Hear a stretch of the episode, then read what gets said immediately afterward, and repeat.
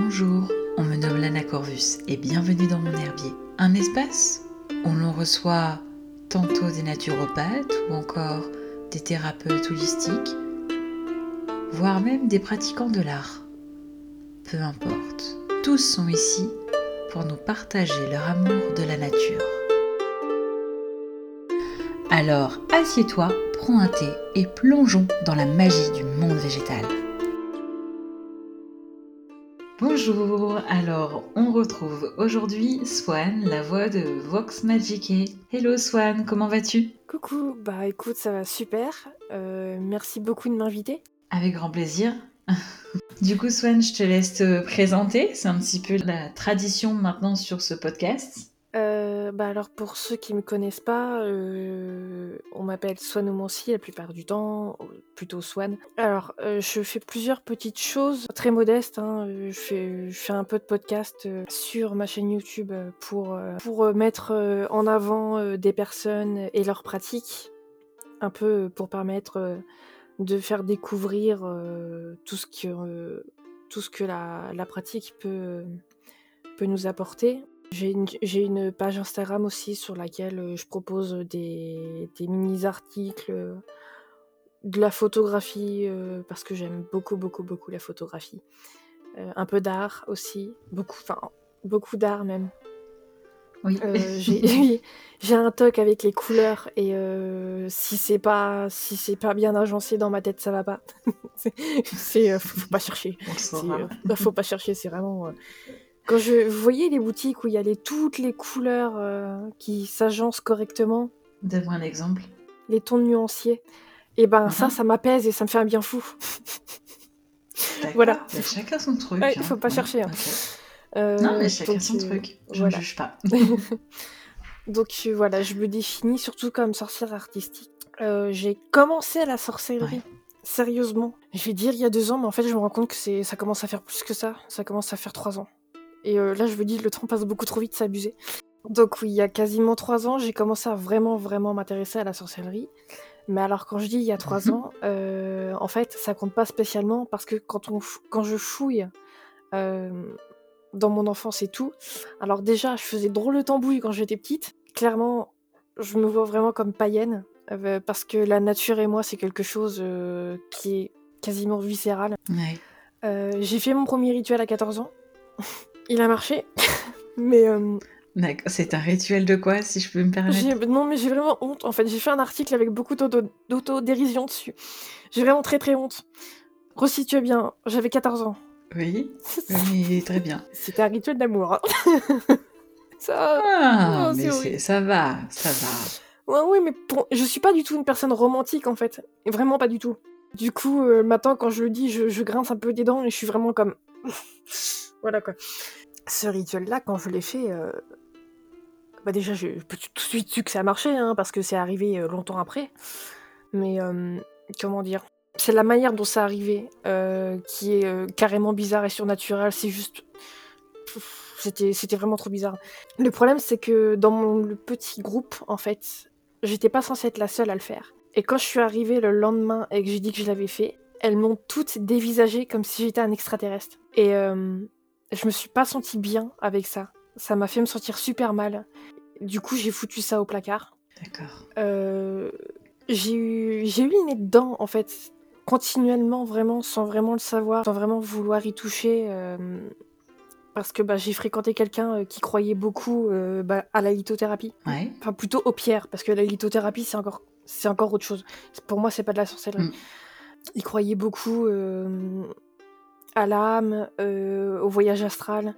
Il avait beaucoup de livres sur le sujet, euh, son papa aussi, et du coup, il était vraiment à fond là-dedans.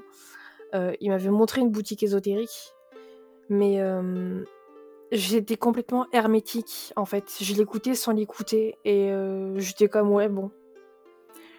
Et je crois même qu'à ce moment-là, j'avais complètement omis le fait que j'avais fait ce rituel-là, justement, à 14 ans. Et voilà, quoi. Donc, entre mon enfance, toutes les choses autour desquels j'ai grandi et tout, euh, je sais bien que c'est quelque chose qui m'a toujours touché profondément.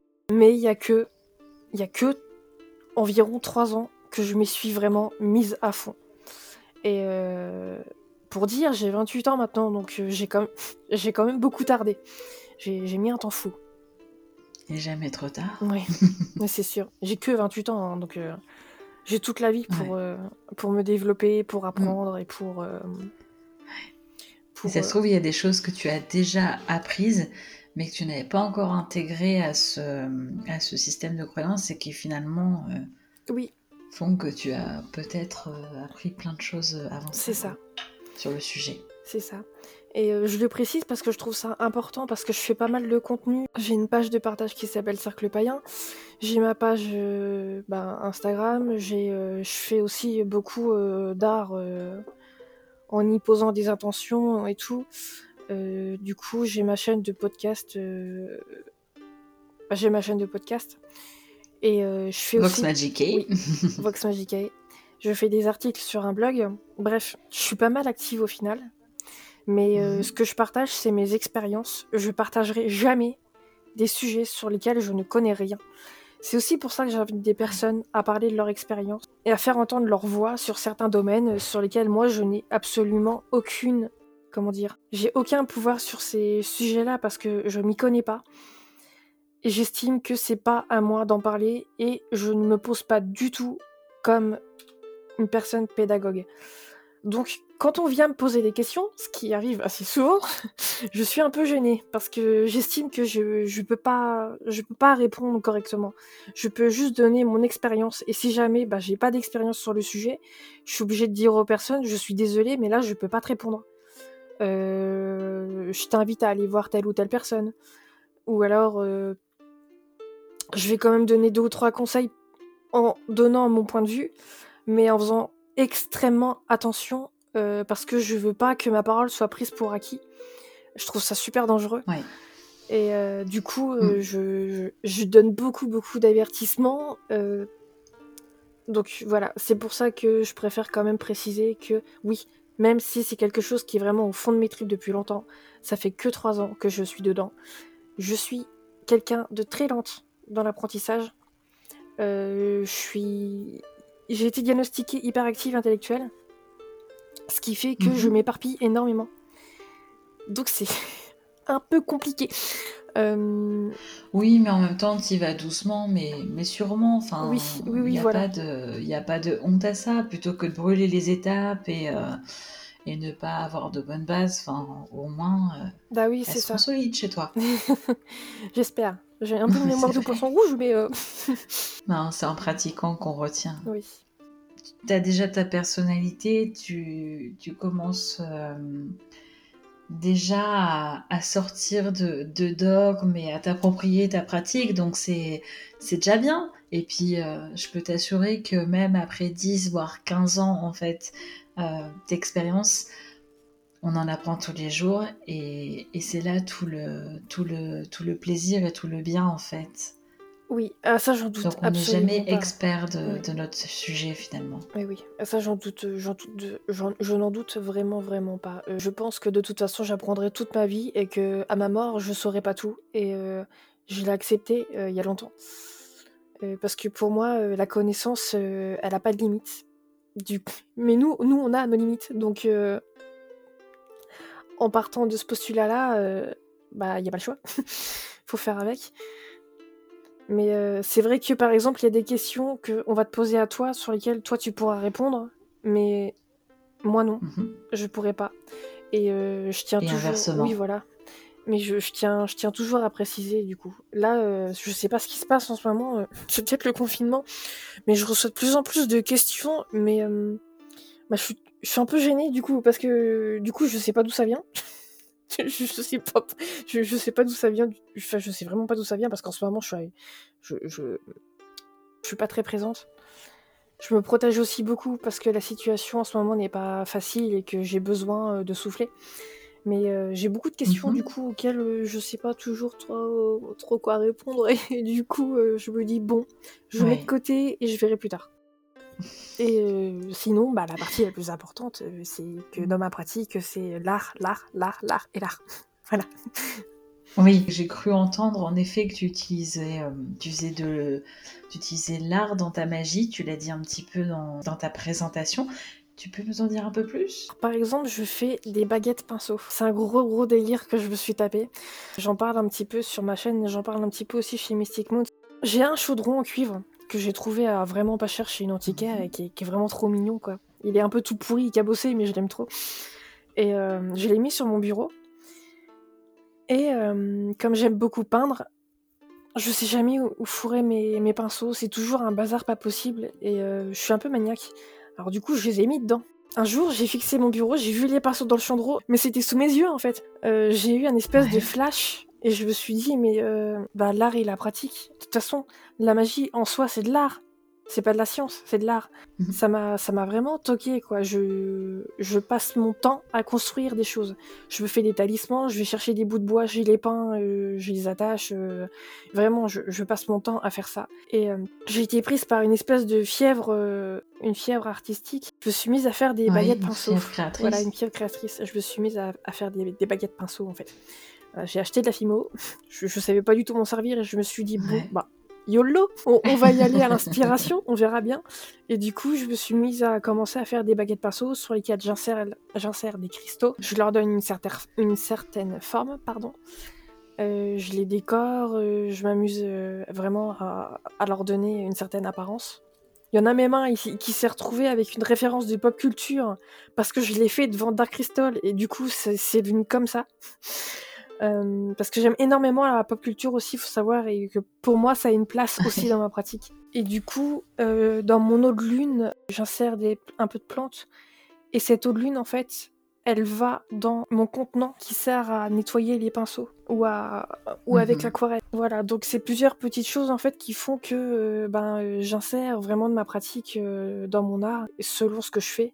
Pas toujours tout, hein, parce que des fois j'ai juste envie de gribouiller. Mais euh, selon ce que je fais, euh, j'y pose vraiment une attention. Et surtout, je l'utilise parfois pour relâcher la pression, pour euh, tout dégager et vraiment m'apaiser. Et ça a été une évidence au bout d'un moment que, que ça faisait clairement partie de ma sorcellerie en fait.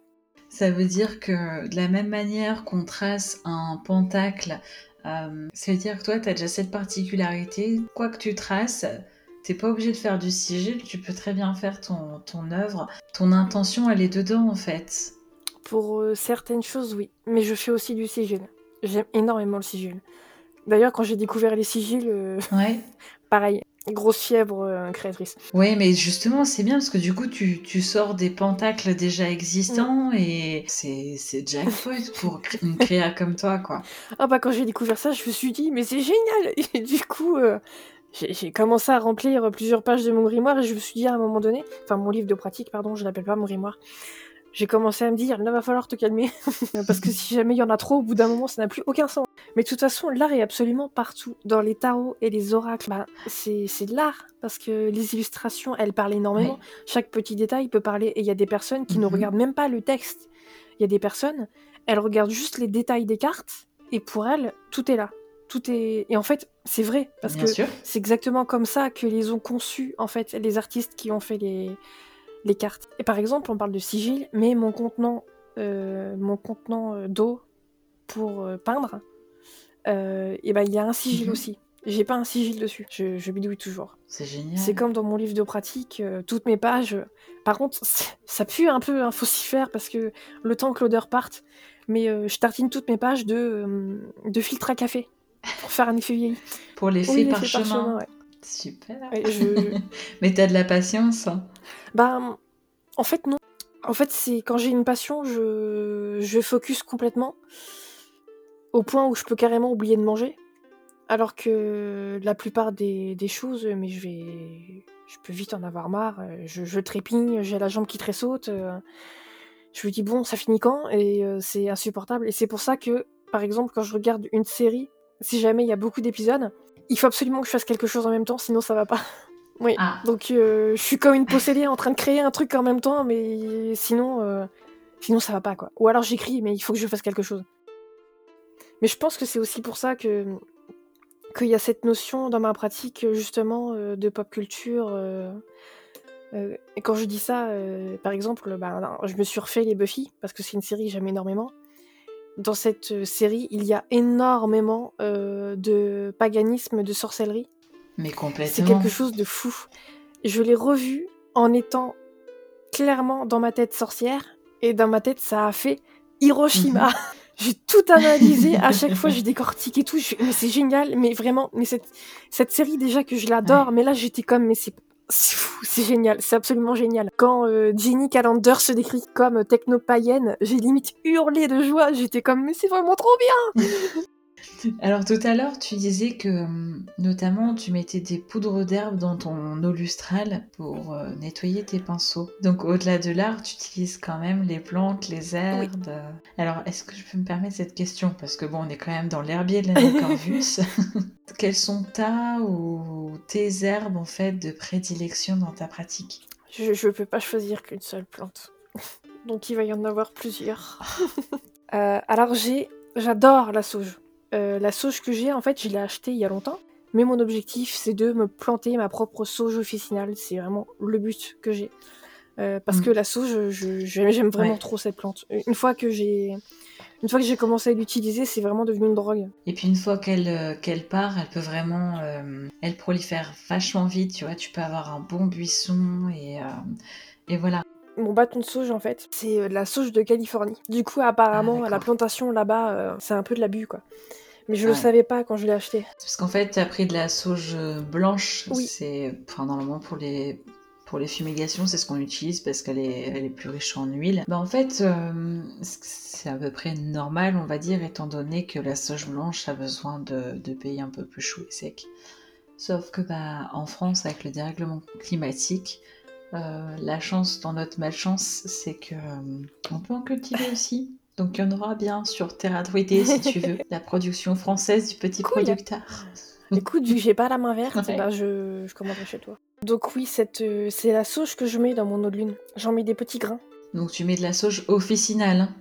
Oui. Puisque tu lui as parlé de la sauge blanche pour les bâtonnets de fumigation, je suppose que du coup c'est la sauge officinale que tu mets en. D'accord. C'est la seule sauge que j'ai réussi à trouver par chez moi en fait. Manque de choix, c'est aussi ça. Aussi des fois, euh, ben, quand il n'y a pas vraiment le choix, on fait avec ce qu'on a. Euh, pour le coup, c'est la sauce que j'ai trouvée dans la boutique qui était près de chez moi. Dans une autre boutique, elle les vendait en flacon et pareil, c'était la seule que j'avais trouvée. Il y a la version en sang que j'achète plus du tout, du coup, maintenant. Euh, parce que j'ai décidé justement de ne plus acheter cette sauge-là à des grosses productions. Euh, la prochaine fois que je me réapprovisionne, c'est vraiment euh, en conscience. Sinon, une autre plante que j'aime énormément, c'est la lavande. Je suis obsédée par la lavande. Et tu utilises dans quoi, du coup, toi, la lavande? La lavande, des fois, c'est surtout pour essayer de me calmer. je fais brûler de l'eau chaude, j'en mets un peu dedans et je, je, laisse respirer. Et du coup, je l'utilise aussi beaucoup en, en huile essentielle. Euh, et sinon, ben, c'est des plantes que j'utilise euh, parfois euh, quand je bricole des, petites choses, genre bouteille de sorcière ou, ou, offrande. Ça fait partie des plantes que je peux, que je peux donner, oui, parce que c'est une plante à laquelle je tiens énormément, qui compte beaucoup pour moi et spirituellement. Quand tu utilises en huile essentielle, tu l'utilises à quelle fin? Tu l'utilises dans ta pratique ou plutôt pour ton bien-être personnel Non, c'est plutôt pour mon bien-être, pour le coup. D'accord. Il y a la menthe poivrée que j'aime bien utiliser pour renforcer l'action des autres plantes. Euh, je sais aussi que cette plante-là, elle peut être utilisée pour euh, bah, euh, reprendre un peu courage, pour effectuer des tâches longues et pénibles, pour gagner un peu de force, des choses comme ça. Il y a la mhm. fleur d'oranger qui est pour moi la fleur cocooning, amour, chaleur et compagnie. la fleur de rose, celle-là, ces derniers temps, je l'utilise beaucoup moins. Je l'utilise beaucoup dans mon, dans mon petit pot d'offrande parce que pour moi, c'est vraiment une, petite plante. Euh, bah, je l'utilise aussi vraiment pour me connecter à l'univers, en fait. C'est peut-être bizarre. Oui, elle t'apaise, elle t'aide à te centrer peut-être? Un peu, oui. Ah, ça a une odeur que j'aime énormément en plus. Par contre, bah, je, je fais pas vraiment de rituel d'affection ou d'amour ou des choses comme ça. Euh, voilà, celui que j'ai fait quand j'avais 14 ans ne compte pas. c'est vraiment une fleur que j'utilise euh, essentiellement pour ça. Et il y a la citronnelle aussi que j'aime beaucoup. Plutôt pour, euh, c'est plutôt une plante de guérison et euh, une plante que je relie beaucoup à la spiritualité. Je les utilise plus comme outil de correspondance en fait, généralement. Il y a des petites choses aussi, euh, par exemple quand je confectionne des potions ou des sachets pendant les sabbats. J'utilise aussi certaines plantes dans ma poupée de parce que je suis amusée à faire un petit rituel de magie des poupées que j'ai j'ai fait une vidéo d'ailleurs sur ça. J'ai mis des plantes aussi dedans. Donc je les utilise beaucoup pour ce genre de petites choses. Mais euh, comme je le disais, j'ai pas la main verte. Malheureusement, je suis pas sur des plantes, des plantes fraîches. Euh, je suis sur des plantes séchées principalement. De toute façon, j'adore les plantes séchées. Non, puis ça fait toi une très bonne euh, future cliente de Terra Druidée. ah, ça c'est sûr. Hein. Non, puis après, c'est vrai que autant si on va prendre une feuille de basilic fraîche, elle va suffire pour un rituel, autant si on la prend séchée, euh, forcément, on va devoir en prendre un petit peu plus. Mais euh, ça, ça a tout autant d'effet quand même. Ah, il y a une plante que j'ai pas que j'ai pas citée. Mais attention, on va tomber dans, on va tomber dans le psyché. C'est l'absinthe. J'ai un ami qui m'a offert de l'absinthe séchée. À boire, à boire, elle est un peu forte. J'avoue que j'aime pas trop. Elle est pas. C'est un peu spécial. Ouais, mais tu la prends euh, déjà macérée ou tu l'infuses toi-même? Tu veux que je mette des warnings moi aussi? Parce que je vais m'y mettre. Hein. Non. Non, mais en fait, c'est ça fait juste ça a juste fait une tisane. Et c'est tout. Après, dans l'alcool, euh, ça passe très bien. Hein. non, je l'ai fait, je l'ai fait surtout plutôt. Euh, enfin, je la, je la brûle surtout un petit peu. Mais euh, c'est un tout petit sachet que j'ai toujours, alors que je l'ai depuis plus d'un an, parce que c'est vraiment, c'est vraiment avec parcimonie, quoi. Oui, donc vaut mieux le garder en fumigation, ouais, c'est sûr parce que là en plus elle risque de, de s'altérer. Oui, mais après, nous, je suis désolée, je pourrais pas te fournir si on n'a pas le droit de la vendre, celle-là. Elle est réservée à la pharmacopée. Ah Il y a des plantes comme ça. Ah bah oui, ben, c'est sûr. Bon après, c'est une plante qu'on m'a offerte et euh, voilà quoi, j'ai testé. Et euh, bah, la personne m'a dit tu peux tu peux t'en faire en tisane et j'ai goûté, j'ai pas aimé, c'était pas bon. j'ai mis 3 tonnes de sucre et au final ça m'a rien fait donc je me suis dit ouais bon bah Ouais, après, euh, bon, en tisane, tu peux quand, tu peux quand même la boire. Après, faut, faut pas dépasser quand même une certaine dose. Et euh, en fait, c'est une plante amère, c'est pour ça, c'est des plantes euh, apéritives. Donc c'est pour ça que les plantes apéritives, on va tendance à les mettre dans de l'alcool pour que ça nous fasse des apéritifs. voilà. Non mais du coup, d'où l'amertume bah euh, qui est vraiment euh, pas terrible en fait en infusion. C'était clairement de la curiosité. Hein. C'est vraiment, je me suis dit bon, allez, j'en ai pas mis beaucoup. Par contre, j'ai vu qu'il m'y fut. J'avoue que quand je la fais brûler, il faut pas abuser. Je crois que ça doit être un peu comme le laurier, non? J'ai jamais testé. Vraiment, c'est fort et c'est dense. Du coup, ça a tendance à rester un peu sur place, quoi. Faut pas hésiter en fait à le mélanger euh, à, une résine comme, euh, comme de l'oliban. Voilà. On a fait le tour des plantes ou pas? Euh, Bah écoute, je pense oui. Déjà, j'en ai, j'en ai donné plus qu'une. Donc... Mais écoute, en même temps, si ce sont toutes tes plantes chouchou que tu n'arrives pas à les, à les ranger par par affinité, je, comprends. Merci beaucoup, Swan, d'avoir euh, tenu éveillé pour, euh, pour donner un peu de ton temps pour, euh, pour ce podcast et partager avec nous tout ce que tu as partagé et notamment les plantes et la manière dont tu les utilises. Bah écoute, merci à toi de m'avoir invité surtout. Ben écoute, c'est vraiment un très grand plaisir. bah c'est non mais c'est largement réciproque, surtout que comme je te l'expliquais, euh, tu, tu, fais partie euh, des, des, personnes qui m'ont vraiment aidé euh, quand j'ai commencé à me lancer dans tout ça très sérieusement et ça représente beaucoup pour moi quand même. Donc j'ai été très touchée quand tu m'as invité. Bah, ça me touche d'autant plus. Merci. Merci beaucoup Swan. Puis à tous les auditeurs, je vous dis à une prochaine fois. Et puis Swan, à très bientôt. À bientôt. Merci d'avoir écouté cet épisode de l'herbier de Lana. N'hésitez pas à me faire part de vos commentaires que j'ai hâte de découvrir et à bientôt dans un nouvel épisode.